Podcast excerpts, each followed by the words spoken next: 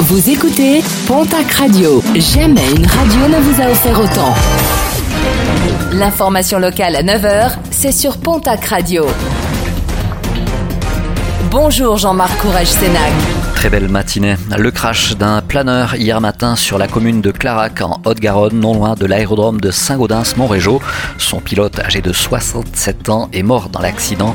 Une enquête a été ouverte pour déterminer les circonstances exactes de ce crash. Selon les premiers témoignages, il se serait produit en bout de piste juste après le décollage. Le planeur aurait brutalement piqué vers le sol. Deux mineurs interpellés dans les Landes. Dimanche, un restaurateur de Saint-Martin de Seignan avait été victime d'une très violente agression. Ce dernier avait refusé de donner une canette de soda à deux jeunes connus dans la commune pour de nombreux troubles. Un refus qui a entraîné une grosse colère de la part de ces deux jeunes. Coup de poing donné au restaurateur qui a également été frappé au visage à plusieurs reprises avec une bouteille. Une victime grièvement blessée. Les deux jeunes ont été placés en garde à vue. Un quartier confiné et une résidence évacuée hier à Reims-Marsous dans les Hautes-Pyrénées suite à une forte odeur de gaz. Les pompiers ont été mobilisés plusieurs heures pour identifier la provenance de cette odeur. Une série de tests a été menée.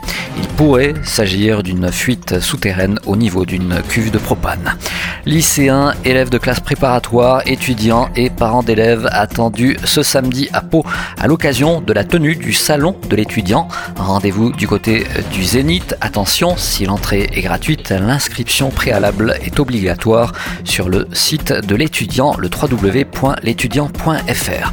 Et puis un mot de sport et de cyclisme jour J. C'est en effet ce jeudi, en milieu de journée, que sera dévoilé le tracé de la prochaine grande boucle, une 109e édition qui devrait faire la part belle aux Hautes-Pyrénées avec le 20 juillet, une étape entre Saint-Gaudens et l'altiport 007 de Peyragude.